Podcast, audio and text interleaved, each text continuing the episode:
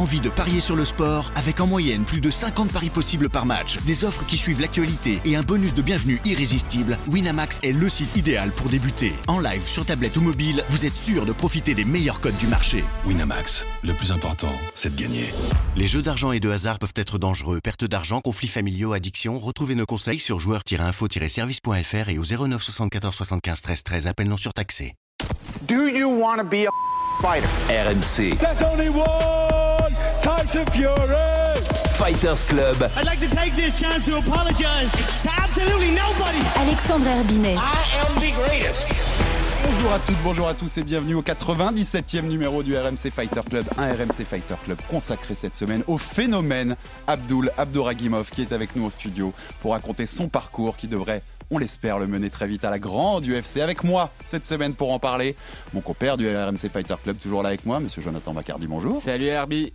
Combattant du MMA Factory et à Arès où il a signé sa dernière victoire en décembre, monsieur Taylor Lapillus, bonjour. Bonjour, bonjour. Et donc il est avec nous, le Lazy King, Abdul Abdouragimov, qui vient directement de Nantes pour nous, pour nous être avec nous dans le RMC Fighter Club. Salut Abdul. Bonjour, bonsoir. On l'appelle le Lazy King, mais dans la cage, il est tout sauf paresseux. Ses quatre derniers combats, 4 victoires sur soumission, tout au premier round. En tout, sur 14 victoires chez les pros, il a soumis 9 combattants avant la fin de la première reprise. Phénomène de technique au sol, déjà champion dans 5 organisations différentes, mais aussi showman qui se départit jamais de son sourire. Abdul Abdouragimov régale à chaque sortie, à l'image de son combat pour devenir champion des welters de l'organisation Arès sur une merveille de triangle inversé début février. Jusqu'où peut monter le combattant d'origine dagestanaise qui a aussi beaucoup brillé dans des com- compétitions de jiu-jitsu brésilien Est-ce qu'on pourrait bientôt le voir à l'œuvre dans la grande UFC Le RSF RMC Fighter Club reçoit le Lazy King pour tout vous dire sur l'étoile montante du MMA français. Abdul qui arrive à renverser. Ça peut aller très très vite avec Abdul. hein. Il y a déjà un bras tête et il va peut-être partir sous une guillotine. He'll strike. Yep, you could strike from there as well. Then he uses the momentum of his punch to join his hands behind the thigh. Attention au triangle. This is going to be a difficult one now. Il va peut-être. Il va taper. Il va taper. Inverted triangle armbar. Inverted triangle armbar. He's That's uncut. amazing. Unreal. Oh my God. Unreal.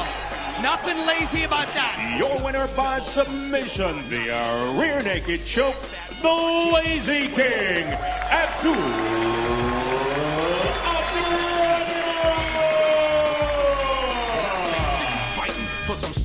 Unreal, nothing lazy about that. Merci à Max Sabolin pour cette prod sur les deux derniers combats du Lazy King, où on peut entendre que les commentateurs américains sont soufflés par la qualité technique de, de Abdul au sol. Et c'est sur la musique, on a mis la musique de John Cena, My Time Is Now, puisque c'est la musique que tu as utilisée dans tes deux derniers combats, Abdul. Ouais. My Time Is Now, ça résume bien le truc là. C'est ton moment maintenant. Abdul. Ça y est, on rentre dans l'ère Abdul. Voilà. ça passe bien, ça passe bien cette chanson. Elle est bien. Bon, on va parler un peu de ton parcours avant de, avant de rentrer un peu dans, dans l'avenir aussi possible. Euh, tu m'arrêtes hein, si je me trompe, mais je vais résumer un peu, un peu ta, ton parcours et ta carrière jusque-là. Euh, tu arrives en France à l'adolescence avec tes parents qui sont euh, exilés politiques hein, du Daghestan, donc tu es, né au Daghestan. Oui, Passé ça. par l'Allemagne, c'est ça? Vous êtes passé par l'Allemagne Oui, notamment? un peu, on est resté en Allemagne quelques années. Après, on est venu en France. Arrivé 14 ans, si je dis pas de bêtises? 13, 14. Oui, 13, c'est 14. ça, ouais. Ok, donc quelques années après, après, tu vas commencer les sports de combat. Est-ce que tu n'avais pas commencé euh, la lutte au Daghestan Pas du tout? Non, pas du tout, non. Ce qui est quand même ouf pour un Dagestanais, hein, les gars. Ouais. Euh, Tu faisais quoi comme sport quand t'étais gamin? D'habitude, ils font ça là-bas à 3 Pas- ans. donc, euh, rien. Rien? Parce que justement, je partais quand j'étais jeune euh, du pays, en Allemagne, après avec l'école, tout ça. Ouais. Je me suis pas trop intéressé au sport. Je rêvais comme tous tous les gamins quoi, au sport euh, quand je regardais les films, tout ça. Euh, des box, tout ça. Je rêvais être un boxeur, tout ça quoi. T'étais bagarreur quand t'étais gamin ou pas du tout? Euh, à l'école, si on m'emmerdait, bah, je me bagarrais quoi. Mais sinon, bah, j'étais pas quelqu'un genre euh, racaille qui va chercher Ouais. euh, la bagarre quoi. Voilà. Donc tu commences par la lutte libre à Nantes, c'est ça? Oui, Euh, en- libre à 16 ans, j'ai commencé. Après on passe sur le grappling, le Voilà. jiu-jitsu brésilien. Grappling, j'ai commencé à découvrir le grappling, mais c'était pas encore trop. C'était vite fait. Et après, je suis passé au jiu-jitsu brésilien et depuis, bah, je fais les deux euh, en même temps bien. Et Ensuite- le- en, ensuite- en jiu-jitsu brésilien, c'est une Je vais- ascension qui est fulgurante. quand Je vais rappeler aussi le palmarès juste après. Mais donc tu découvres le MMA à 20 ans, si, si, si, si je dis pas de À, bêtises. à 21 ans, j'ai commencé le MMA. C'est ça, premier combat pro à 21 ans. Donc Ouais. c'est- c'est en novembre 2016 au Contenders 33, hein, euh, l'émanation du 100% fight. Voilà. Deux soumissions hein, dès le, au premier round dès- dans la même soirée. On commence bien, hein, ça rappelle les vieux UFC où il y avait un tournoi dans la même soirée. Ensuite, troisième combat, c'est au 100% fight contre un certain Gaël Grimaud, le réunionnais, qu'on connaît bien, Ah, un des ouais. pionniers du MMA, ancien champion du Cage Warrior, et qui nous dit, en fait, quand il- on lui a parlé récemment avant son dernier combat à Hexagone MMA, il nous raconte, quand il me raconte ce combat-là, il dit, bah, je suis tombé sur un jeune loup que j'aurais dû prendre peut-être un peu plus au sérieux. Euh, donc, euh, il parlait de toi clairement. Et bah, tu le soumets aussi, hein, et donc c'est pour remporter la ceinture, euh, la ceinture du, euh, du 100% fight des, welter. D'ailleurs, on peut écouter, euh, puisque dans cette interview-là que j'avais fait avec euh, Gaël Grimaud, donc il m'a parlé de ses souvenirs de son combat avec toi, ce qui était ton troisième combat pro, comme on l'a dit ici. On écoute Gaël Grimaud sur les souvenirs de son combat contre le Lazy King. Moi, à l'époque, euh, bah, j'étais surpris euh, par son niveau de, de, de sol. J'avais entendu dire qu'il était très fort, qu'il avait gagné pas mal de compétitions et je pensais trouver quelqu'un de très fort, plus fort physiquement. Finalement, j'ai trouvé quelqu'un qui, qui avait une lutte euh, technique. J'ai pas le souvenir d'avoir eu une confrontation euh, physique euh, plus que ce que j'ai eu dans, dans ma carrière. Par contre, techniquement, il m'a surpassé en lutte. Sa soumission, euh, c'est une soumission que je m'attendais pas. Il a réussi à mettre sa puissance au moment voulu. Quoi, en fait, quelqu'un qui est très doué dans, dans son domaine de prédilection et qui a encore une marge de progression. euh, en striking, donc je pense qu'il a toute sa place dans les grosses organisations comme l'UFC.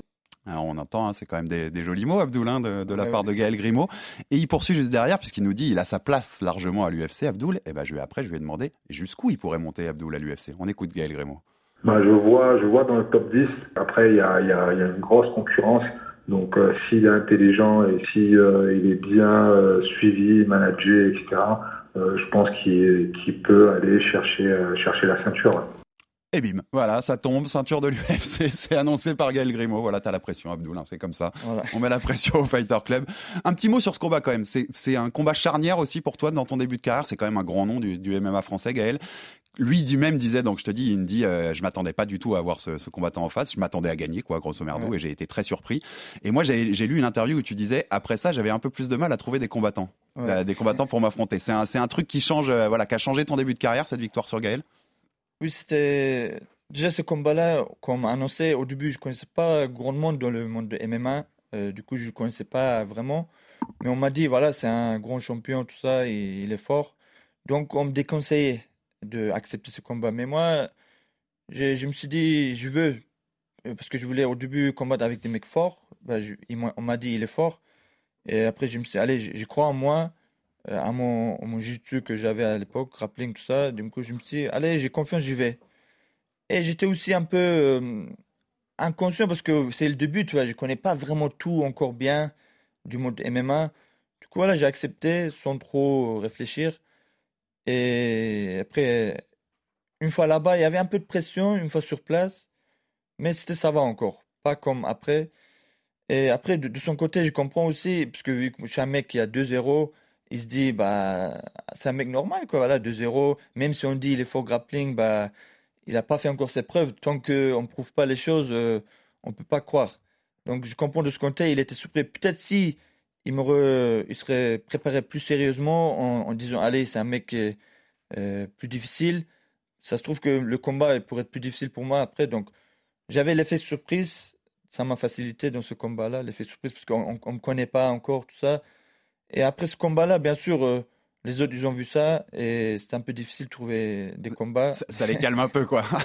Du coup, bah, C'est c'est le, c'est le seul, sur tes six premiers combats, c'est le seul qui t'amène au deuxième round, hein, puisque sur les Oui, six c'est premiers le- combats, tu mets cinq, euh, cinq, euh, soumissions au premier round et c'est le seul qui t'amène au deuxième. Donc voilà. ouais. C'était Taylor. À l'époque, toi, t'avais entendu parler de ce combat-là. On se, quand on voit Abdul battre Gaël, on se dit, euh, tiens, il y a un petit, il y a un Ah. petit, il y a un petit gars qui monte et il y a quelque chose là? Moi, j'ai découvert Abdul sur ce combat-là. Euh, je me souviens surtout qu'en plus, à l'époque, il me semble qu'il s'entraînait encore au, au MMA Factory, euh, Gaël Grimaud.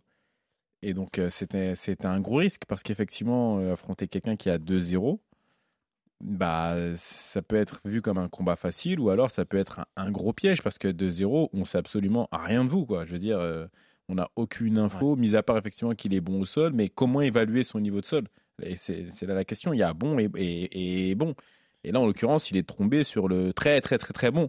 Donc, du coup, oui, forcément, c'était euh, un combat un petit peu piège aussi pour lui.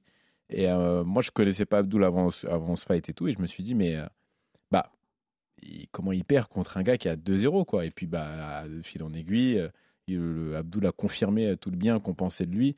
euh, avec les autres combats, avec euh, alors je, je- spoil un peu hein, dans, dans- dans le conducteur de l'émission, T'inquiète. mais euh, avec euh, tout, avec euh, avec son arrivée euh, au Brave et puis les autres combats qui ont suivi, je pense qu'il a confirmé derrière que c'était euh, un, un- un solide euh, prospect sur lequel il fallait il fallait compter. C'est la difficulté, aussi de ce, de, de- de ce sport-là, c'est que des fois, on, on connaît pas les mecs qui, arrivent et qui montent, quoi. Et on peut avoir des, des mauvaises ou des bonnes surprises pour le coup. Bah, bien sûr, après Abdou, il me semble qu'à ce moment-là, tu avais déjà gagné euh, les Nagas Europe. Oui, j'avais fait un peu de compétition, Naga. Tu étais tout ça, champion de. France plusieurs fois. Ouais, déjà. Quelle ceinture? C'était Euh, bleu ou violette C'était bleu, au début c'était bleu. Ouais. Donc tu avais quand même des- déjà des solides références. Tu gagnes les Nagas Europe en bleu, en, en catégorie expert. Tu étais ceinture bleue quand tu gagnes en expert. À Naga, je sais pas si c'était à cette époque-là. Là, Naga. Là, je vois, Euh, c'était en, en 2000, euh, 2015. Donc euh, 2015, ça était- apparemment, Ah, c'est toujours ceinture bleue. Donc euh, je sais pas si les gens se rendent compte, mais de gagner euh, les Nagas Europe en expert, Championnat d'Europe, donc. championnat- donc ouais. les championnats d'Europe, Naga en expert. Donc tu, les Nagas, tu t'inscris, il y a trois catégories. C'est euh, débutant, intermédiaire et confirmé. Et de s'inscrire en ceinture bleue et de gagner en expert, c'est quand même assez. euh, c'est pas rien, quoi. On, Non, on peut y, le dire. il y a un petit peu quelque chose. En général, peu- quand t'es en bleu, tu vas en intermédiaire, quoi. Et puis euh, t'es t'es bien content, t'es bien content de gagner parce que t'es avec les bleus, les violettes aussi. C'est qu'il y, a- y un potentiel clairement. Donc après cette victoire sur Gaël, pour euh, défiler un peu euh, ta carrière avant de rentrer dans la discussion tous ensemble, les gars, trois victoires au premier round, t'enchaînes dont une pour le titre intermédiaire du Heat Fighting Championship en octobre 2017. Mars 2018, tu combats pour la ceinture des welter de l'European Beatdown. C'est un combat qui va se finir en no contest suite à une erreur Oui, d'arbitrage. On peut dire Alors- que j'ai gagné. parce Ouais, tu la gagnes. tu la gagnes aussi. Premier round d'ailleurs aussi, mais euh, c'est quoi, no contest, c'était quoi l'erreur d'arbitrage? Non, au début, l'arbitre, il voulait juste arrêter pour voir euh, le son, vérifier euh, d'où ça vient le son, tout ça. Et après, euh, le médecin qui vérifie, c'était pas, ils n'étaient pas encore trop MMA, ils n'avaient pas l'expérience, le médecin et l'arbitre, tout ça. Et du coup, bah, le, le médecin, il regarde, ça c'est un peu vite fait. Sur qui? dit- Sur toi sur ton adversaire? L'adver- L'adversaire. Ouais. Du coup, le médecin, il dit non, c'est bon. Alors qu'au au début, il avait juste arrêté pour regarder. Après, l'arbitre, il me dit, je dis, qu'est-ce qui se passe? Alors, il dit, bah, ça va être un no contest, un truc comme ça. Mais je dis, ok, j'attends, j'attends. Et après, je vois que euh, le coach de mon adversaire, il a parlé, parlé avec les, les arbitres, tout ça. En, plus- en fait, lui, c'était le président de la fédération des arbitres Ah. euh, de là-bas. Donc, Hmm, il a, mis la, il, a, il a- il a mis la pression sur eux et ils ont mis disqualification. Mais pourquoi c'était pourquoi il saignait? C'était un coup de tête? C'était quoi? C'était les coups de coude, j'ai tapé euh, c'est sur le côté. Ouais, bah, J'étais en, on va dire, demi-garde, j'étais Ouais. sur lui et j'ai frappé avec les coudes.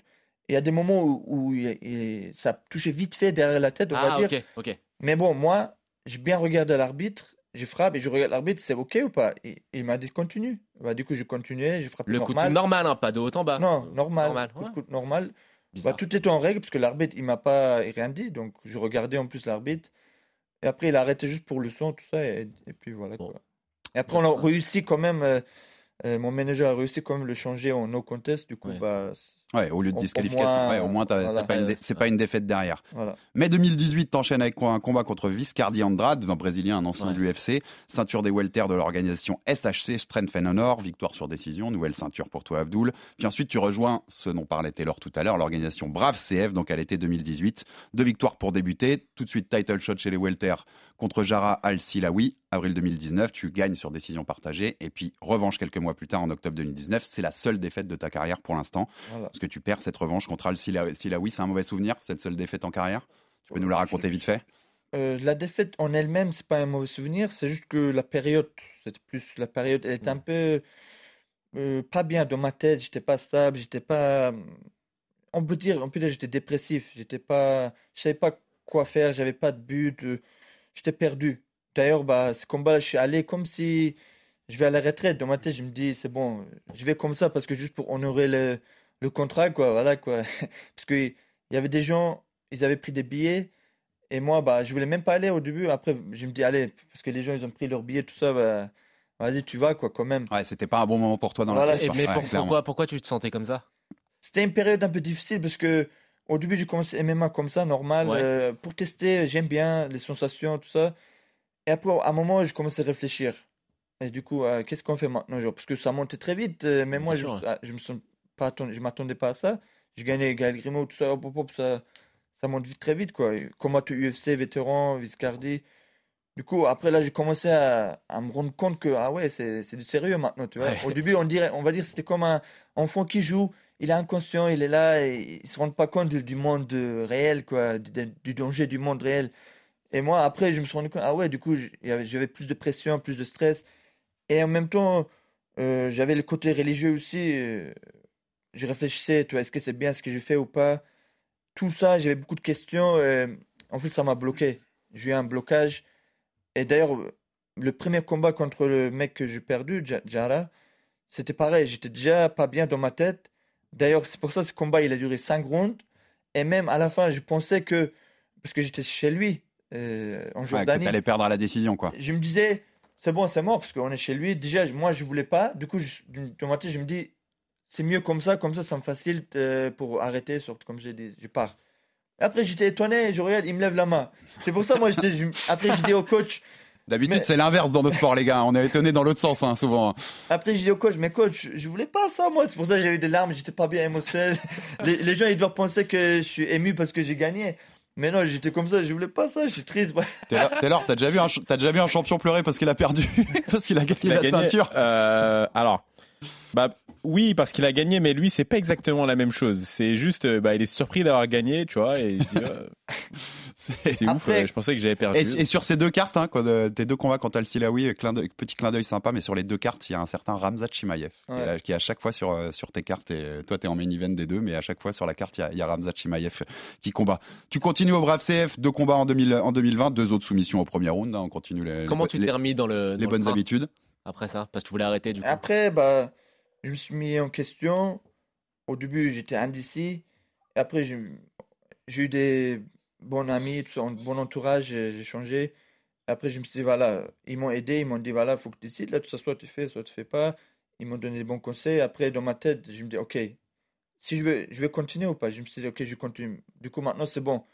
Sans- On y va à fond. On y va à Ouais. fond, quoi. Si Et je vais, je vais à 100%. T'hé- À- alors T'hésitais début- T'hésitais? Avec quoi d'autre en fait? Tu au voulais. euh, début, surtout, c'est j'étais le côté religieux au début. Ok. Parce que je me dis, je frappe ou pas, tu vois, le visage, tout ça. Parce qu'il y a des questions sur ça. D'ailleurs, pour le premier combat contre Jab, moi, je l'ai je l'ai mis par terre, tout ça. Au début, c'est trop facile. Je commence bien. J'ai trop, tout, tout passe comme du beurre, tu vois. euh, Mon grappling, il est bien. Euh, tout est facile. Alors que je m'attendais euh, à durer, que ça soit plus dur avec lui au sol, parce qu'il avait une bonne garde, tout ça. Et je commence plus facile. Après, je commence mes émotions et co- commencent à venir. Ouais. Je, je voulais pas frapper. Du coup, j'ai pas frappé, même si j'avais l'occasion. En plus, j'ai le dit dans l'oreille. Je commence à me dire, je dis, excuse-moi, frère. je ne pas. J'essaie de prendre les, les mots arabes que je co- connais. j'ai dit, excuse-moi, frère, smahli. Du coup, voilà, je suis pas bien. Déjà, à partir du premier round, mieux, j'étais déjà plus dans le combat, déjà. Ouais, ouais. Et après, voilà, bah, je, je faisais dans l'automatisme, j'étais là, comme ça. T'hésitais pas avec une carrière euh, juste en grappling, essayer de gagner la DCC, ce genre de choses? Oui, j'ai réfléchi, ta je me tête? dis, j'arrête, comme ça, voilà, je continue Et- que Et Taylor, grappling, tout ça. si t'es en combat et que t'as quelqu'un au-dessus de toi qui est en train de te masser Qui me dé- et qui te dit excuse-moi frère, et qui il comment tu, comment tu Désolé. réagis Taylor? Je suis désolé. Je suis désolé. hein, Tu vois, dans, dans son visage, il est perdu, il comprend pas le il bien sûr qu'il comprend pas, te sentir humilié limite. Ah tu bah, vois ce que Non, je veux mais dire? C'est Tellement. que le mec qui, capte pas ce qui se passe. Il se dit, mais je suis, Mais qu'un- bon. je suis avec un dingue en fait. Mais bon, Genre, le lui- mec- Quand il avait l'occasion, il voulait me frapper. lui. Tu vois, lui, là, c'est la devine. Et lui, il avait pas pitié, lui, il voulait me cogner. Je sentais même ça, ça m'a pas énervé comme, je sais pas, à ce moment-là, j'étais trop doux, j'étais trop, ah, laisse tomber. Donc, grand changement de carrière, c'est à l'été 2021, puisque tu rejoins le Management Factory, qui est l'émanation de management du MMA Factory avec Fernand Lopez, donc qui gère des carrières. Et on sait, Taylor, combien Fernand Lopez est, sans doute en France, l'homme qui est le plus capable d'amener des gens à l'UFC notamment, enfin au, au sommet du MMA, vi- via son management. Tu es aussi un peu d'ailleurs à la MMA Factory, de temps en temps, tu viens t'entraîner maintenant temps, quand je tu es sur Paris. Même si ton, ton camp de base reste à Nantes, hein, reste chez. Ouais. Euh, c'est comment? De la de la Riva, de la Riva. Mais- Ramos. du coup, parce que c'est un, club de jiu-jitsu, mais t'as as tout ce qu'il faut en sparring pour euh, striking, boxe, etc. Oui, il y a tout ce qu'il faut. En fait, moi, j'ai dit, c'est qu'à la quantité qui compte, c'est la qualité. Ouais. Donc, euh, j'ai un, deux, trois gars qui sont bons, donc ça me suffit. Et comme ça. Et donc après ce choix de rejoindre la Management Factory, bah, ça te fait aller bien sûr chez Ares, qui est l'organisation montée par, euh, par Fernand Lopez, qui va faire son, son, qui a son quatrième événement là, là, dans, dans ce mois de mars. Donc tu passes chez Ares et après plus d'un an sans combat, novembre, novembre 2021, tu combats à Ares 2, le Brésilien Luciano Contini.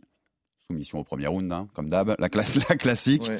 Et il est temps ensuite d'affronter Godofredo Pepei, donc l'ancien de l'UFC, hein, ancien brésilien ancien de l'UFC, euh, début février 2022. Nouvelle soumission au premier round sur ce triangle inversé dont je parlais dans l'introduction, qui, est- magnifique. qui est merveilleux, absolument merveilleux. Et tu deviens le premier champion des welter de l'histoire de, de Ares, donc ta cinquième organisation où tu prends une ceinture en, en 14 combats. Et on en est là. Et donc en parallèle, ce que tu parlais de Joe, on le fait, on le fait rapidement Ouais, en 30 bah secondes. Ta carrière aussi en JJB, en Jiu-Jitsu brésilien, puisque tu as fait des compètes à côté. Donc les débuts, c'est en novembre 2014. La ceinture bleue, elle arrive en deux semaines. Joe, une Oui, ceinture bah, bleue en deux euh, semaines, c'est une folie déjà.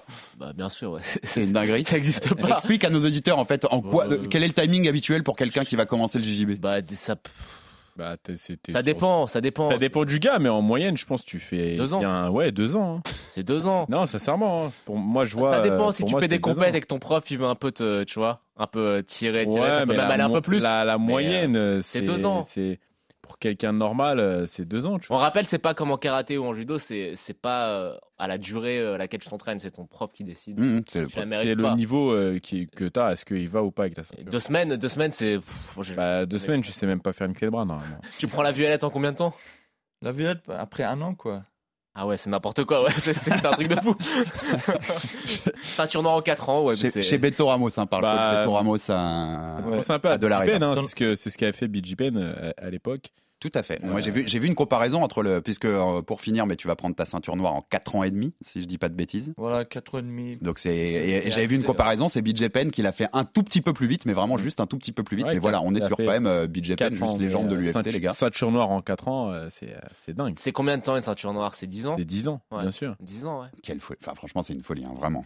En- entre, donc, il y a quelques compètes après qui s'enchaînent. En 2015, enfin, voilà, quelques mois après ta, ta ceinture bleue, bah, c'est ce que disait Joe tout à l'heure, c'est-à-dire championnat d'Europe. Un- troisième d'abord des championnats d'Europe IBJJF. Puis tu gagnes le championnat d'Europe Nogi la même année et le Naga Europe. Nogi, pas Nogi. Nogi, excuse-moi, Nogi, puis le Naga Europe en catégorie expert. Troisième au championnat du monde à Abu Dhabi en 2016. Champion de France en 2015, 2016, 2017, 2018, 2019. Il aurait sans doute été en 2020 s'il n'y avait pas eu de pandémie. Covid, voilà, s'il n'y avait pas eu de pandémie, il aurait enchaîné depuis. Donc ceinture noire par Beto Ramos en 4 ans et demi. Et encore en novembre 2019, vainqueur du Naga Europe en expert, en, dans catégorie, dont, et dont notamment dans la catégorie absolue. Donc vous voyez, on est sur un génie du Attends, alors je vois, sol. je, je vois que tu as, gagné le Naga en 2019 en, en super heavyweight? Tu pesais Oui. combien? Bah, 83. 83 Ok. ok, ok. Ouais, il devait y avoir des super heavyweight un peu plus heavyweight que Ah, lui, ouais, mais bon, apparemment, J'aime bien combattre avec les lourds parce Ouais. qu'ils sont bien, ils sont forts.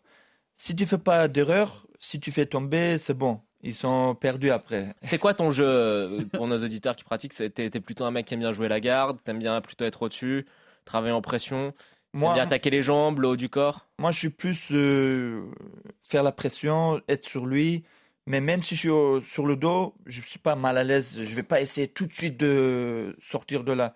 J'accepte. Mais sinon, oui, moi, je préfère être sur lui, faire la pression et travailler plus le haut du corps, tout ça. C'est- quoi ta garde préférée? je, je sais pas, je sais pas, je suis un peu opportuniste, moi. J'aime bien un peu de tout. Tant que je suis à l'aise, j'aime bien. D'accord. Bon, la question qui en découle quand on a re- retissé le, le fil de cette carrière, Taylor, dans les combattants de MMA, je parle bien de combattants de MMA, mais tu peux peut-être même aller au-delà de ça. C'est le meilleur sol de France, Abdul, aujourd'hui? Euh, En MMA En MMA, Ah oui. chez les combattants de De MMA. loin, non? Ah oui. Mais en, en vrai, pour te dire la vérité, même si je prenais le, le sol en soi, alors après, j'ai pas les mêmes connaissances sur le niveau euh, de grappling jiu-jitsu euh, euh, de France, tu vois, mais euh, je sais qu'il y, a des- il y a des gars forts, des gars comme euh, De Oliveira qui sont très bons. Euh, je- Olivier Michelesco qui est également aussi très doué. Euh, Reda Meptouche qui est également euh, Reda, il est très fort. doué. Euh, D'ailleurs que euh, Abdul a battu Reda, hein, Meptouche, Ah ouais d'ailleurs, en, compétition. Ceinture marron.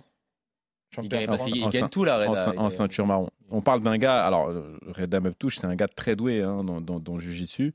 Et ce que je veux dire, c'est que bah, en fait, même quand je regarde que ce soit dans son passage euh, dans le Jiu-Jitsu, grappling et même dans le MMA aujourd'hui, je suis pas surpris qu'il saucissonne tout le monde quoi, en MMA, puisque c'est ce qu'il faisait déjà euh, en, en Jiu-Jitsu et en grappling. Il, était, il avait déjà un niveau au-dessus, même dans le pur sol. Donc forcément, là, il passe dans une, dans, dans, dans, dans une catégorie où il y a moins de sol, en tout cas un sol qui est peut-être un petit peu moins de qualité, forcément. Euh, ça fait des étincelles, quoi. Et j'ai vu, euh, tu donnais, j'ai vu passer ça. Tu, tu dis que même pour le MMA, tu s'entraînes toujours en, en kimono, en gi, et que c'était, euh, ça t'aidait vraiment beaucoup pour pour la saisie, pour les grippes, etc. Tu peux nous en dire un petit peu plus? Oui, moi, je- mes entraînements, ils se passent en général bah, nogi, grappling, et après, j'ai des jours où je fais du, avec du kimono, jiu-jitsu brésilien. Et bah, j'aime bien parce que chaque sport a ses plus. Par exemple, dans le grappling, ça glisse plus, du coup, ça s'approche plus au MMA, du coup, euh, voilà.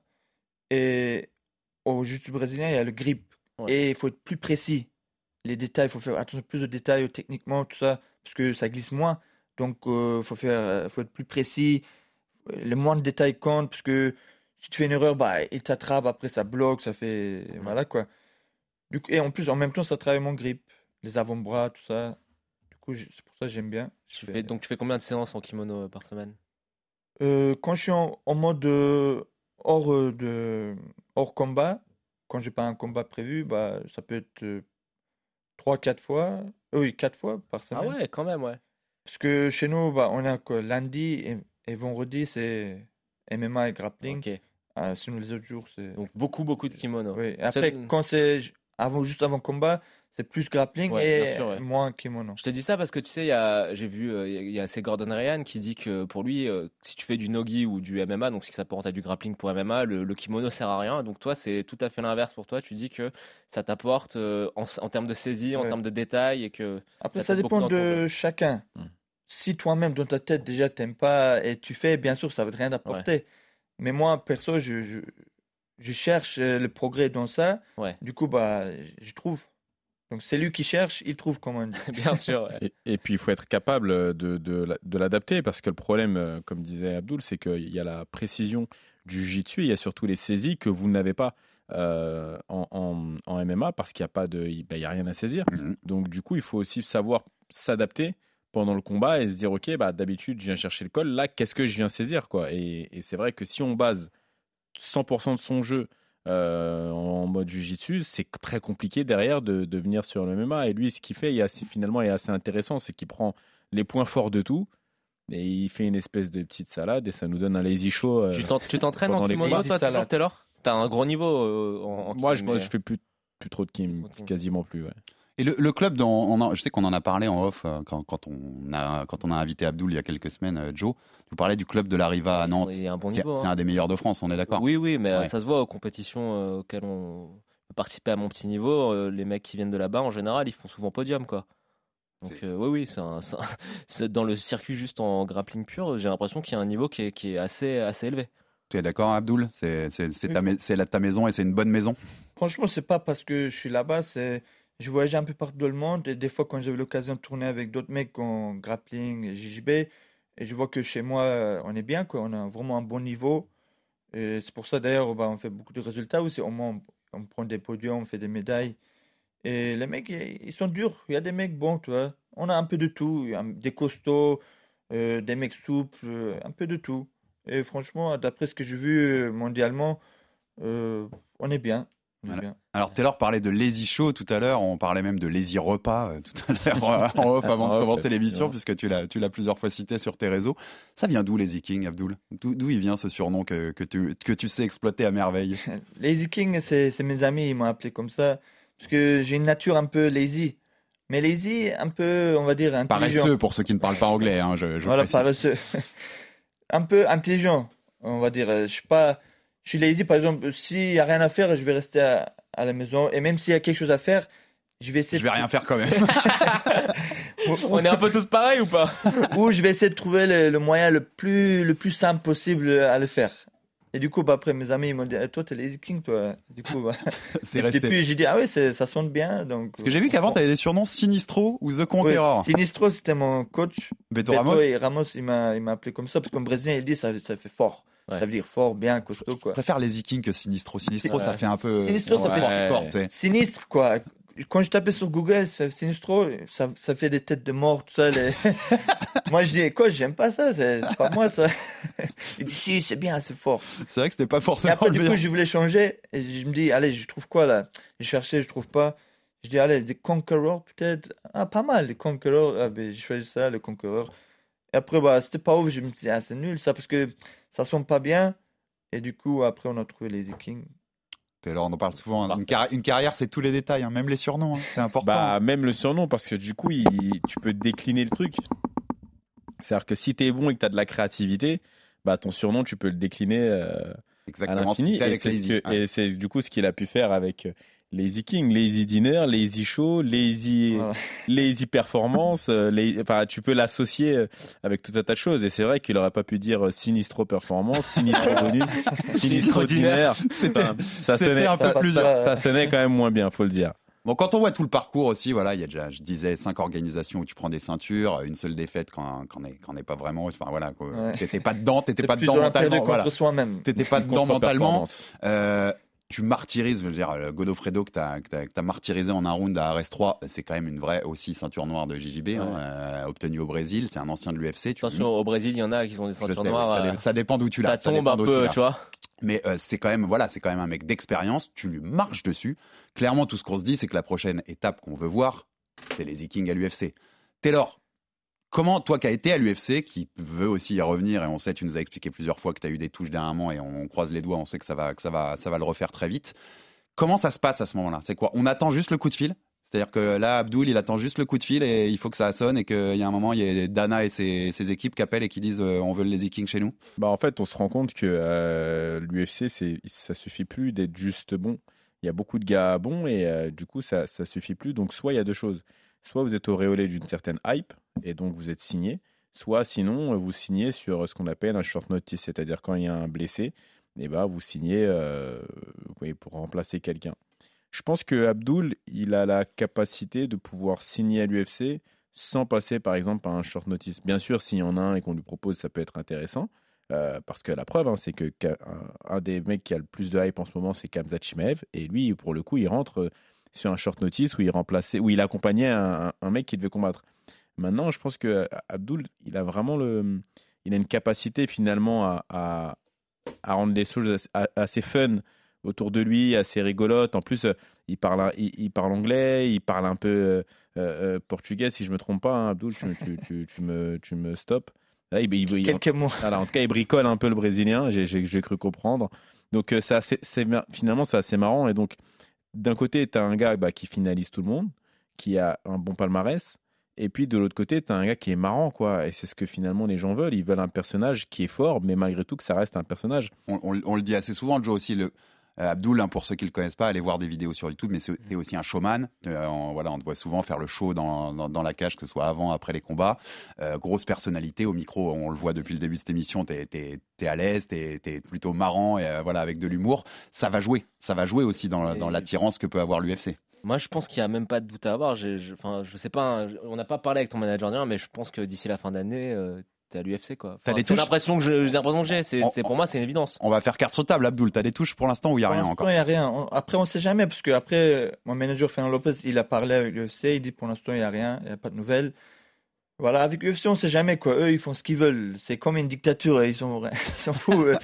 Ils font ce qu'ils veulent. Parce que même pour les payes, pareil, tu vois, tu payes tu- un bon combattant très fort, tu gagnes tout, mais ils vont pas payer euh, beaucoup. 15 et 15. Voilà. Alors que tu peux être un mec qui perd des combats, mais tu fais le show et tu es populaire, ah là, ils vont te bien payer. Donc, ils font ce qu'ils veulent, quoi. Ou des fois, tu peux être euh, populaire, tout ça bien, mais s'ils t'aiment pas, ah, ils vont te faire chier quand même. Mais avec le deal euh, que Ares est sur le Fight Pass, ça devrait aider quand même un petit peu. Arrête, tu vois c'est le sur l'UFC Fight Pass. hein. C'est une exposition pour aux yeux de l'UFC, clairement. Le Shavgat euh, Rakhmonov, là, celui qui est 15e, là, tout le monde en, en parle. Là, il, il venait d'où? Il venait du M1.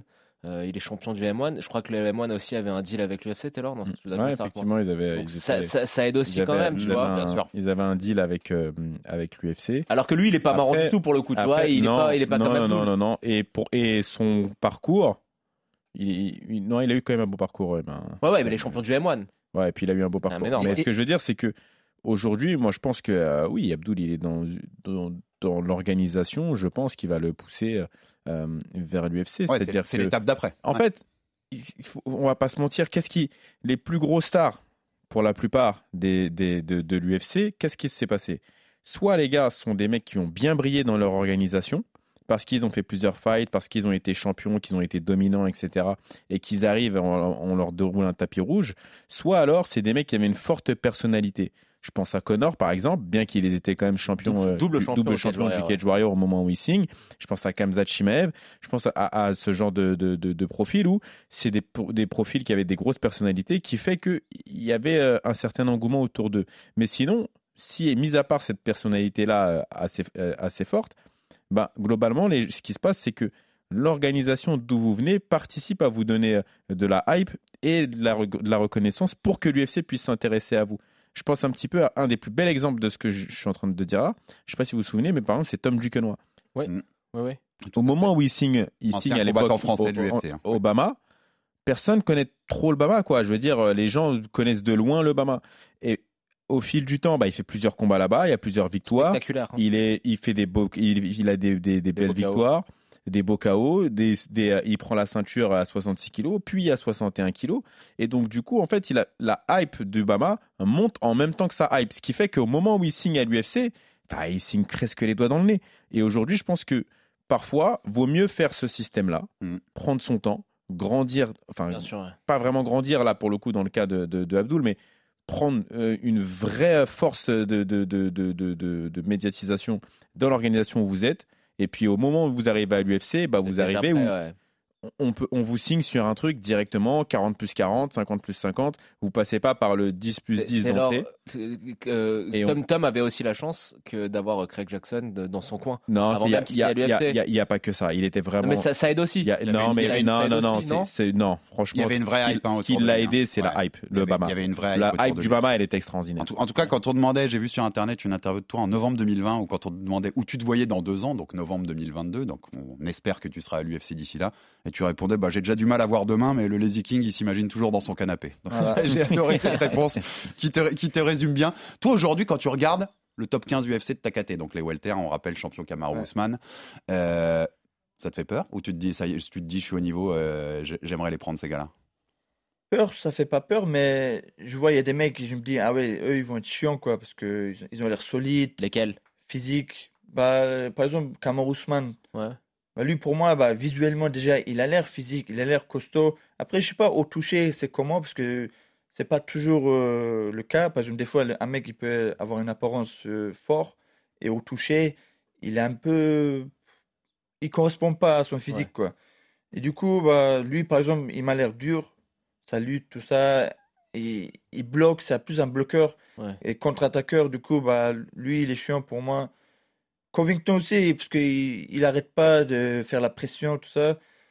Ouais, les mecs comme eux qui, qui sont lutteurs, quoi. Ouais. Et Shimaev, tu as, tu as déjà été en contact avec lui euh, au il- Est-ce que tu étais censé l'affronter? Il y avait des discussions euh, Lui, lui pour, pour l'instant, j'ai envie de le voir euh, comment il va performer contre des mecs un peu plus, plus solides, quoi. Parce Ouais. que pour le moment, il n'a pas eu des mecs euh, très beaux, très costauds, quoi. Ça doit te plaire le combat qu'il qu'il attend contre Dourinho Ah, justement, non, parce que Non? Durigno, c'est un mec un Gilbert peu. Burns, son hein. mental est faible. Et Ouais. justement, le mental de Hamza Chimaev, il est fort. Du coup, là, Ouais. s'il arrive à toucher une bonne patate de, la gueule de bah, il va perdre ses, ses moyens. Comme on a vu dans le combat de, contre Kamaru Usman, il commençait bien, il était solide, bien, et même son visage était bien.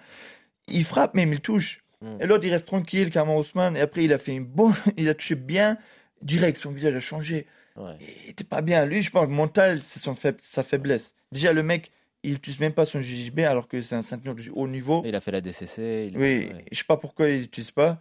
Du coup, pour lui, ça va être un combat difficile. Si mentalement, euh, Ça suit pas, ouais. voilà. Donc, ça- voilà quoi. C'est euh, le fait de signer avec euh, Fernand Lopez et le Management Factory, comme on en parlait tout à l'heure, c'était. Tu penses que c'était une étape essentielle pour rejoindre l'UFC Ça faisait partie de, de l'idée pour laquelle tu as signé avec Fernand Parce qu'on sait que c'est aujourd'hui, Fernand, c'est un personnage incontournable euh, en France euh, pour rejoindre l'UFC. Bah, Quasiment incontournable, pas incontournable, mais quasi quoi. Enfin, c'est la meilleure, euh, le meilleur marchepied en tout cas. bah, bien sûr, ça aide beaucoup. Je me suis dit, bah, ça facilite beaucoup de choses parce que c'est les meilleurs euh, en France, le plus connu. Et il, il a un bon réseau. Il connaît l'UFC, tout ça. Du coup, je me suis dit, oui, bien sûr, ça va faciliter si on va à l'UFC, tout ça. Et même pour euh, d'autres choses, pour tout, pour les sponsors, tout ça, ça facilite. Et je vois, oui, ça. Et même pour la visibilité, pareil. Ouais. Regarde, j'ai fait deux combats en arrest là. Et c'est comme si je viens de naître là.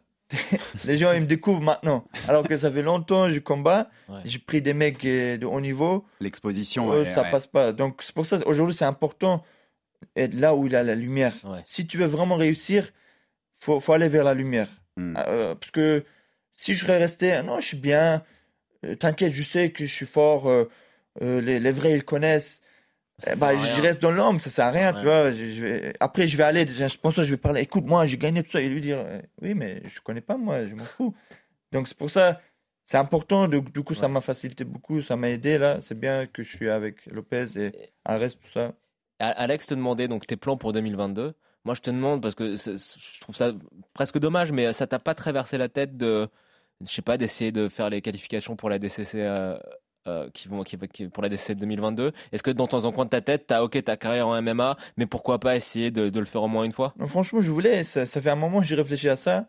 Et, mais chaque fois que la- y a la date du compét pour grappling, Ouais. j'ai un combat en, T'as un en combat, général ouais, euh, ouais. proche du date. C'est quand même compliqué Du coup, en bah, fait, de, de faire les deux en Par parallèle. exemple, champion- fait. Par exemple, champion d'Europe euh, en, en Rome, là, cette fois, en Italie. Pareil, la date était juste après Eh oui, oui, oui, mon combat de chez Arrest, là, 3 Ouais. février. Du coup, c'est pour ça.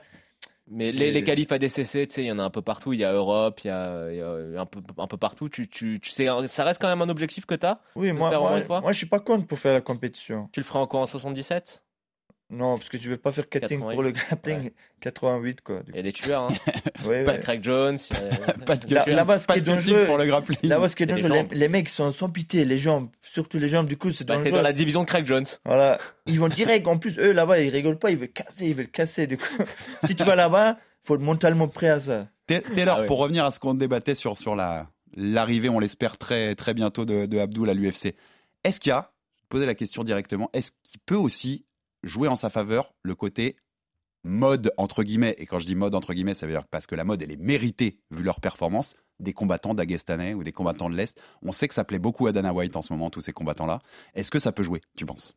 Oui, bien sûr. Je pense que euh, je pense que oui, ça peut jouer. C'est-à-dire que bah, on se rend compte hein, que globalement, euh, alors j'ai découvert très récemment, du coup, euh, petite touche d'histoire, que il y avait que 3 millions d'habitants au Daghestan. Mm.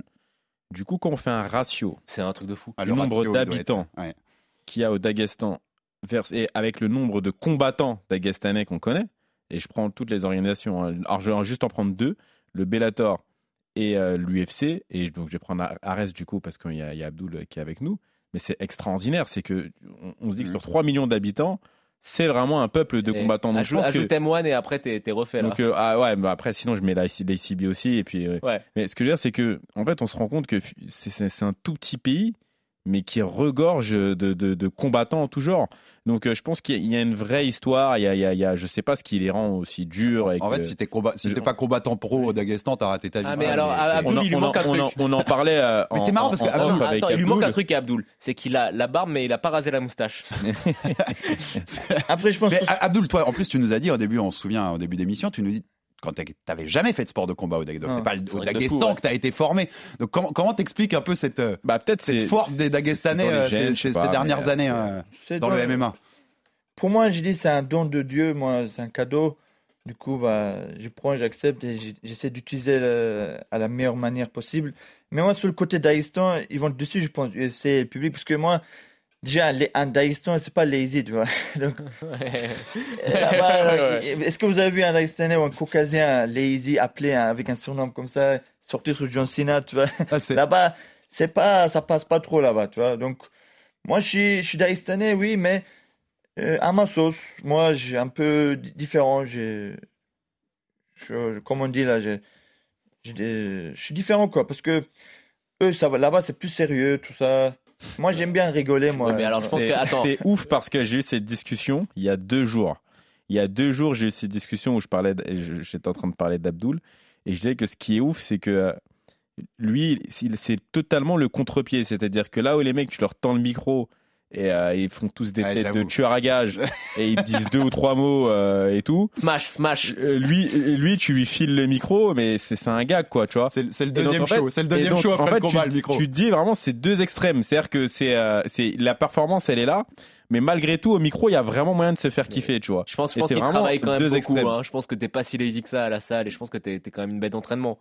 Moi, je suis pas une bête, euh, je m'entraîne normal. euh, Par exemple, Ça veut si dire quoi normal? T'es coach aussi, hein, qu'on Bah, précise normal, pour nos dire- auditeurs. T'es- tu, tu donnes des cours aussi à la, de la rive. Enfin, t'as as des, élèves de c'est- temps en temps. je donne ouais. pas des cours euh, Non, mais tu- réguliers. de temps en temps, ça tu vas m'arrive, t'occuper ouais. de- de Pour gens, ouais. je veux être plus concentré sur ma carrière.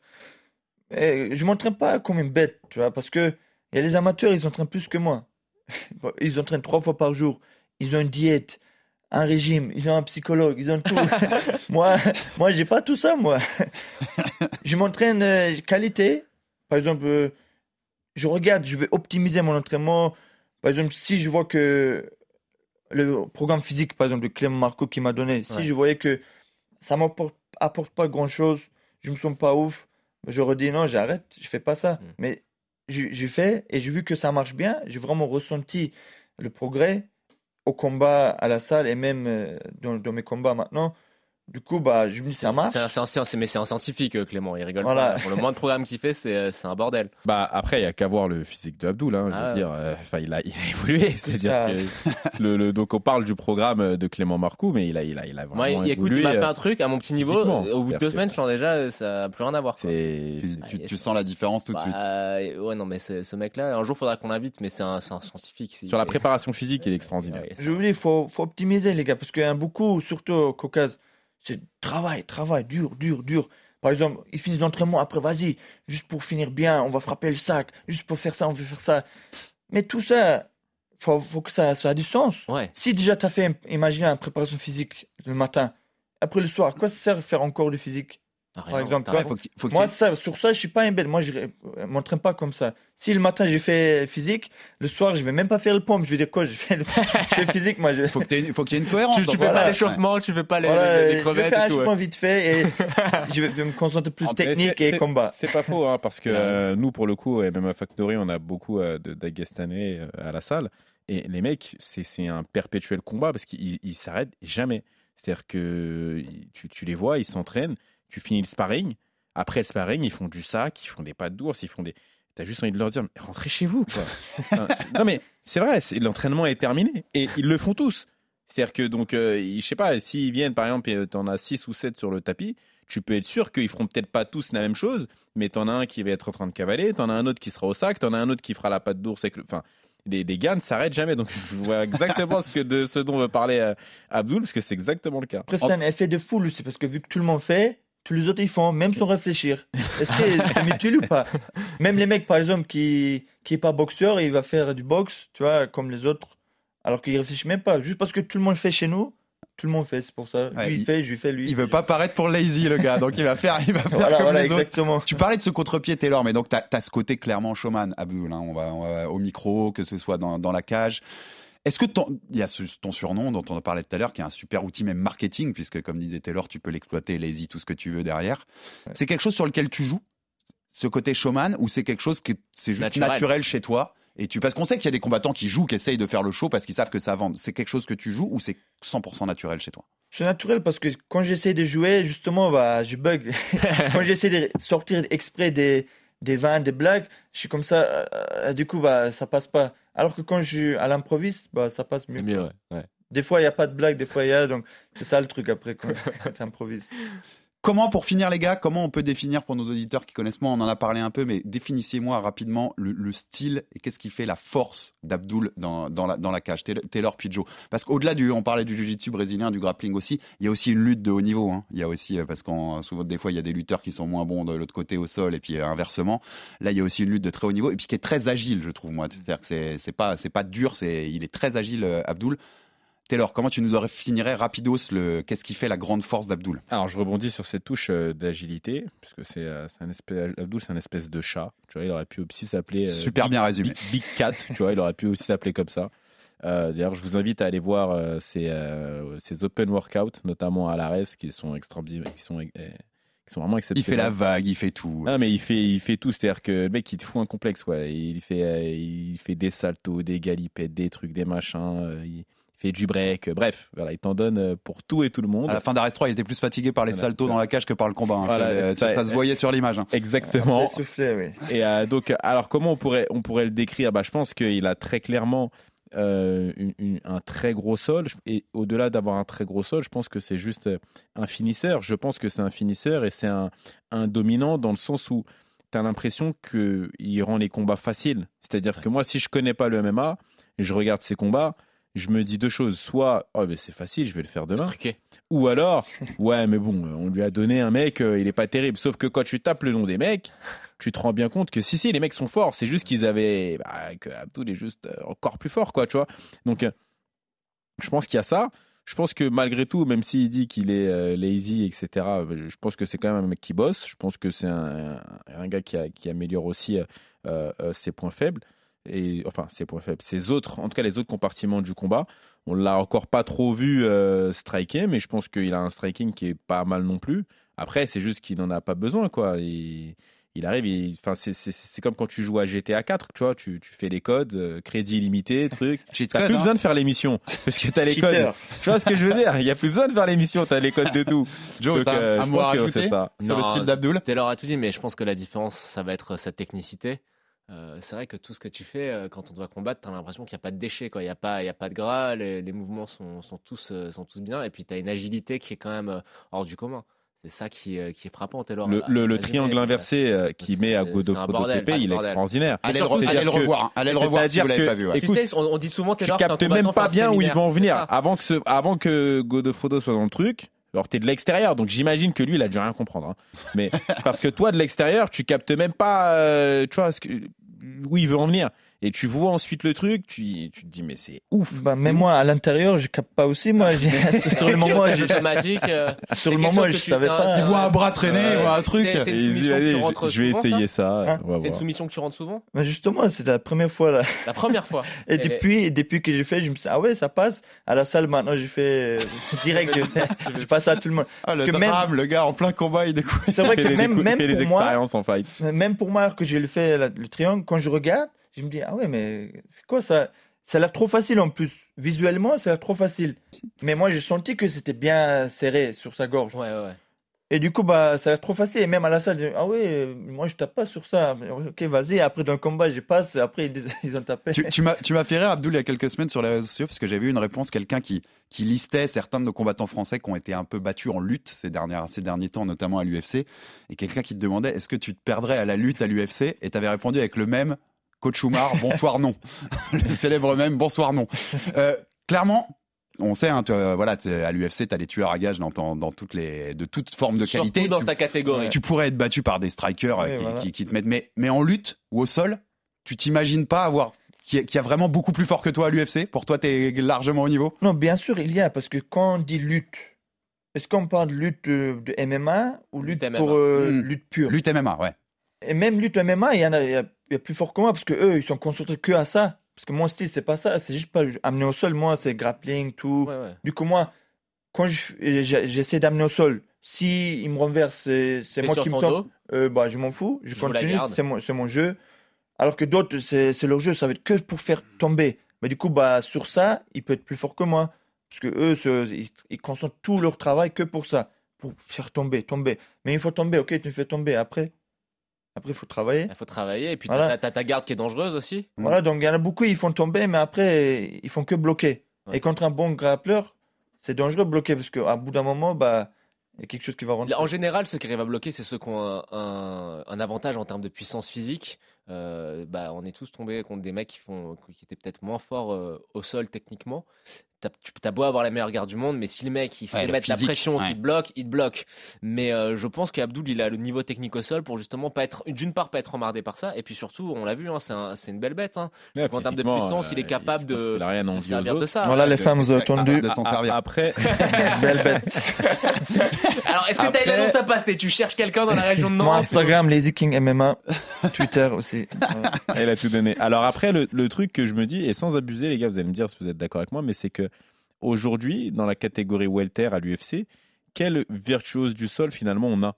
C'est-à-dire que euh, effectivement, on pourrait parler de Gilbert Burns, mais pour le moment, il nous montre pas, pas. Il nous l'a pas montré. sol tant que ça. Donc, quel finalement, quelle virtuose du sol on a? Un, ça, Kevin Holland. Hein? Bah, il est Qui ceinture noire, c'est Travis Luther, il a un bon sol. Hein. Qui? Kevin Holland, il a un bon Il sol. a un bon ouais. sol. Il a une bonne garde. Après, je te le mettrai pas en génie du sol. J'ai mais- pas dit un génie, mais c'est une vraie ceinture noire. Mais attends, tu me parles de qui? Kevin Holland. Et il a l'air un peu fragile quand même, son grappling. Je le trouve pas mauvais, je trouve qu'il a une bonne garde. non, je- Bon, il a tenté, il a tenté. Je tente, je te propose, après tu me dis non. Ah, Tu peux il a non. quoi? Il a tenté, c'est pas passé. non. J'ai- eu du mal à, Non mais à mettre le nom et Non, le mais, personnage. mais après, après, attends, après, pour répondre à Taylor, oui, il a raison. Si on considère que Damien Maya est la, re- est à la retraite, Bah oui, Voilà. quels sont Ouais, les. bah oui, Ah, il y ah, avait, il y avait, il y avait Gunnar Nelson qui combat d'ailleurs sur la carte Ouais, euh, ouais, de ouais. l'UFC Londres. Mais je veux Il dire, a pas quel, depuis tellement longtemps. depuis longtemps, et Non, puis mais il est c'est- clairement sur la pente descendante. Mais quel Walter, c'est ça, c'est intéressant. Je voudrais qu'on regarde. hein, je veux dire, C'est- pas une Ah, on dinguerie. va regarder. Moi, c'est on pas, va une- regarder. c'est pas une dinguerie de se dire Quel- que Abdul serait potentiellement le meilleur sol. euh, mais va regarder. quel finisseur, quel mec, on verrait qui serait meilleur au sol Alors, je je vous dans la te suis. catégorie Moi, moi, Walter à moi, je l'UFC. te, moi, je te suis totalement. Alors, Ousmane au sol, non. Covington au sol, non. Euh, Burns, On sait pas. il s'en sert pas. C'est une inconnue. Luque, il a un bon sol. Mais, Mais je pense c'est pas que pas ce soit. Ben oui, mais c'est ce que, ce que- je te dis. plus un opportuniste. Edward, non. Belal Mohamed, c'est un lutteur, non. Sean Brady, Sean Brady, il a battu Craig Jones en grappling. Mais, Oui, en mais restant en et- bloquant. en bloquant. Donc non, non. Masvidal, non. Chiesa, il est ceinture noire, mais euh, pff, il s'est déjà non, fait soumettre plein de fois. en fait beaucoup sur on en fait non. beaucoup sur le sol de Chiesa, non. mais Shimaev, c'est un lutteur. Euh, Ney, bah, Ned Diaz. Ah, tu peux on pas sait dire non. pas. On sait, non, je suis pas d'accord. Euh, Moi, je te attends, parle d'un dominant au sol. Nate, il, Il a une bonne garde, hein. Mais quand est-ce qu'il a fait du sol? Ouais, mais il est- il est pas- il dernièrement est pas dominant. Moi, Ouais, Moi, je te parle d'un finisseur au sol. Non, à la non, rigueur, à la rigueur, on pourrait peut-être qui s'appelle dire. route de Van. Bah, Non, non, mais on- on- non, non, on, on pourrait peut-être. À Nantes, il y a une route qui s'appelle route de Van. C'est tout est ouvert là-bas, quoi. Donc, Ned Ouais. Diaz, euh, Non, mais c'est cl- Non, clairement, mais clairement, moi, clairement, moi, je suis à la rigueur, tu vois. Mais euh, ce que je veux dire, c'est quels sont les Walter euh, Je veux dire, euh, il arriverait dans. On parle de. Les gars ont tous un bon niveau, etc. D'accord, mais demain, Abdul, il arrive à l'UFC. Euh, quel, quel mec on peut me dire, ok, il est, il Ah, est moi, possiblement meilleur attends, que lui. étant Moi- ça, à l'UFC en général, Ah, C'est-à-dire bah, qui serait aurait un meilleur sol que Abdul à l'UFC en général alors sur, tous les, sur la globalité Bah, du roster. Oliveira, sûr. Bon, Oliveira qui est assez fort, ouais. Parce qu'il a plus oui, d'expérience. il est Ouais, ouais. Oliveira, ouais. Il, est quoi, troisième degré ou quatrième degré? Il a, il a Oui, Et même, il a l'expérience de MMA, Ouais, vraiment. voilà. Ouais, bien sûr. Mais euh, bon, on parle vraiment de la crème de la... Après, je sais pas. Hein. En jiu-jitsu pur C'est vrai qu'il n'y a pas Euh, beaucoup hein, qui que- utilisent le JJB. C'est vrai qu'il y en a pas beaucoup qui sont meilleurs que moi. Non, mais, en Non, mais parce que, alors il y a aussi autre chose. Il y a aussi autre chose, c'est que il y a aussi autre chose, ouais, qui est fort quand même. Brian Ouais. Ortega. Après, il y a, gars, quand même, il y a, il y a aussi autre chose, c'est que euh, du coup là, tous les internautes vont faire des recherches ce soir, hein, les gars. Donc, euh, dites pas trop de bêtises parce que. euh, Non, mais va- ce qui, est bien, ce qui est Mais- bien, c'est qu'on on, on a encore plus envie de le voir. On a encore plus mais, envie de voir Mais du coup, ce qu'il faut se dire, c'est que, enfin, ce qu'il faut aussi savoir, c'est que finalement, il y a aussi beaucoup de, de, Ah là- grappleurs qui favorisent le striking à arriver à l'UFC parce que, bah, malgré tout, voir un gros KO, euh, ça parle à tout le monde. Maintenant, quand tu as un sol comme celui d'Abdul et que tu finalises les mecs euh, et que tu donnes des séminaires à chaque combat, tu vois, où tu dis, ok, je vais mettre son bras par là, je vais faire ça, et tu, et tu, tu te lèves et Ouais. t'applaudis à la fin du fight toi-même. c'est encore Bon. autre chose. Euh, ça peut être très intéressant et ça peut vraiment être. il peut arriver avec un espèce de truc un peu frais. Un, surfer sur la vague, euh, bah, tout le monde kiffe euh, le Dagestan, etc. Lui, il est complètement à l'opposé des, Ouais, des, des, et tout, euh, qui ont des têtes euh, qui Ouais. font flipper. Tu vois, donc ça serait donc un nouveau truc. De deux. euh, et puis et puis de deux, il y a aussi le fait que bah il, il, finit- saucissonne tout le monde quoi. Non, tu mais, vois, donc eh, euh, j'ai envie de te dire, alors- ça peut vraiment son arrivée à l'UFC, elle peut être, euh, elle Taylor, peut être il- incroyable. Taylor, il va faire le show. Il va faire des soumissions qui vont être spectaculaires que les gens, je peux te dire qu'ils vont l'adorer. À l'UFC, que ce sûr, soit les gens de l'UFC comme moi, le public, ils vont t'adorer, Abdul. Moi, j'en suis Un sûr. un truc que j'aime, deux petits j'ai points. fait, juste, deux- j'ai fait, j'ai fait le, le- je pense que j'ai fait Oliveira, Ortega, Ryan Hall et après je vois pas. hein. Ah, c'est que ça. Après, mais- moi, je dis, il y a des bons grappleurs, Après, mais faut eux, regarder et tout, parce que là, c'est quand même pas Ça- l'exercice, non, je c'est veux pas dire, facile. ça Mais- dépend de, de leur jeu. Il y a Ouais. différents jeux. Moi, mon jeu, c'est plus, j'essaie vraiment de finaliser. Du coup, moi, euh, je peux me faire renverser, je, pas, je peux, Hmm. je peux être peut-être pas le meilleur euh, lutteur. Moi, sur ça, je peux être mou, mais je cherche vraiment la finalisation. Après, il y a d'autres. euh, par exemple, j'ai vu le dernier UFC avec qui s'appelle euh, Brice Mitchell. Bryce Mitchell, ouais. Bryce Mitchell, bah, lui, par exemple, il a bien dominé, mais force, justement, il a juste voulu dominer. Ouais. S'il le recherchait peut-être finalisation, il aurait. il a, il a, il a une fini- il a, il a un twister. Il a fini quelqu'un en, en, en Oui, mais je veux dire, là, par exemple, le Ah ouais, combat Edson contre Barbosa, il il bloqué, il a bloqué. il y avait plein d'occasions Bon, quand même. Bloqué, Bon ouais. les gars, on, on peut pas passer deux heures à débattre de tout ça, même si c'est passionnant. Il y a un truc que j'adore aussi chez chez Abdul, c'est que tu dis, j'ai- je t'ai vu dans plusieurs interviews dire que t'entraîner maintenant c'est devenu un style de vie. C'est pas juste s'entraîner dans des camps de préparation pour les combats. T'as envie que ce soit ta vie globalement et que tu sois toujours un peu dans ce mode d'entraînement. Voilà, et c'est c'est comme ça aussi qu'on fait les grands champions. T'es aussi passé, tu- j'ai j'ai lu que tu disais passer au MMA au lieu de, de rester que dans le jujitsu, parce que financièrement, il y a plus. hein, Cyril euh, Gann nous l'a souvent dit euh, à ce micro. Bah, c'est plus intéressant financièrement tout ce qu'on peut prendre en MMA. Par rapport à ça, en- juste en, en 10 secondes, mais si, si l'UFC a eu une proposition et que tu as une proposition financière plus importante d'une autre organisation, tu vas quand même à l'UFC pour affronter les, les tueurs à gages et les meilleurs ou tu vas vers euh, là où il y a le plus d'argent? Bah, faut voir parce que ça dépend sur, euh, sur le futur. Est-ce que je vais gagner quand même là-bas ou pas si j'accepte l'autre C'est parce que je vais pas gagner une fois faut voir sur le long terme. Sur le long terme, faut que tu. Donc je pense UFC, c'est. Tu verras sur le long terme. Et un mot, messieurs, avant qu'on finisse avec Abdoul, jusqu'où il monte? Faites-le moi euh, rapidos. Taylor puis Joe, jusqu'où vous voyez Abdoul monter euh, s'il arrive à l'UFC Taylor. Euh, moi, je le vois bien faire une Chimaev, tu vois. Genre, il arrive, il éclate tout le monde, tout le monde dit oh, c'est incroyable ce qu'il fait, oh, c'est un ouf. Il fait toutes les, tous les médias. du game du MMA game et euh, je vois bien arriver jusqu'au bout de l'histoire, tu vois. Très sincèrement, ouais, moi, je suis assez confiant. Euh, top 3, normal, facile. Mmh, c'est bon ça. Joe? Bah, ça me rappelle quand on a eu euh, Cyril euh, qui gagne, qui est venu pour les, un des premiers épisodes. On avait tous dit qu'il finirait avec la ceinture. Bon, pour l'instant, il n'a pas encore eu, mais il a quand même eu la ceinture intér- un- des- intérimaire. Je pense qu'Abdoul, euh, à la fin des années 2023, il sera top 5. Ouais, je Et le vois. après, euh, après c'est une question d'opportunité, c'est une question de match-up, c'est une question voilà, de Et voir est-ce qu'on lui donne les gars ou pas mais, euh, Qu'est-ce qui se passera en haut de la catégorie Et, On euh, sait que ça, ça dépend de beaucoup 2023, 2023, il est top 5. Hein. ça dépend de beaucoup de choses. En tout cas, on espère et on adorera le voir à l'UFC. Et d'ailleurs, j'espère qu'autour de la table, on verra deux combattants à l'UFC Ah en bah, 2022. oui. Abdul et Taylor aussi, le, bien meilleur, sûr. le meilleur ba- bantam français, c'était lui. Et le meilleur Walter français, et le meilleur et le meilleur Walter français, c'est sans doute Abdul aujourd'hui, Eh les gars. Abdul, juste en, en 10 secondes, t'as des news sur ton prochain combat? Tu peux nous dire quelque chose? Oui, Normalement, je vais combattre en juin, le 25 juin sur Ares. Et ça va être un bon combat pour un adversaire connu qui a fait Bellator, tout ça, Qui ça? contre Karl Amoussou. Ouh, Voilà. là là là là, ça, nous met, ça nous met déjà l'eau à la bouche. Donc euh, Taylor le 16 avril hein, sur Arès, je crois, je peux pas dire de bêtises, Arès ça. 5 pour toi et Abdul donc en juin. Donc on a des beaux combats à venir pour pour les gens qui étaient autour de cette table. Merci Abdul d'être venu, c'était un plaisir de te recevoir dans Merci le Fighter vous. Club et de te faire découvrir au grand public qui ne te connaissait pas encore. Merci Joe comme d'habitude. Merci. Merci Taylor pour ta présence et à très bientôt messieurs pour un nouveau numéro du RMC Fighter Club. RMC, Fighters Club. Envie de parier sur le sport avec en moyenne plus de 50 paris possibles par match, des offres qui suivent l'actualité et un bonus de bienvenue irrésistible, Winamax est le site idéal pour débuter. En live, sur tablette ou mobile, vous êtes sûr de profiter des meilleurs codes du marché. Winamax, le plus important, c'est de gagner. Les jeux d'argent et de hasard peuvent être dangereux. Perte d'argent, conflits familiaux, addiction. Retrouvez nos conseils sur joueurs-info-service.fr et au 09 74 75 13 13. Appel non surtaxé.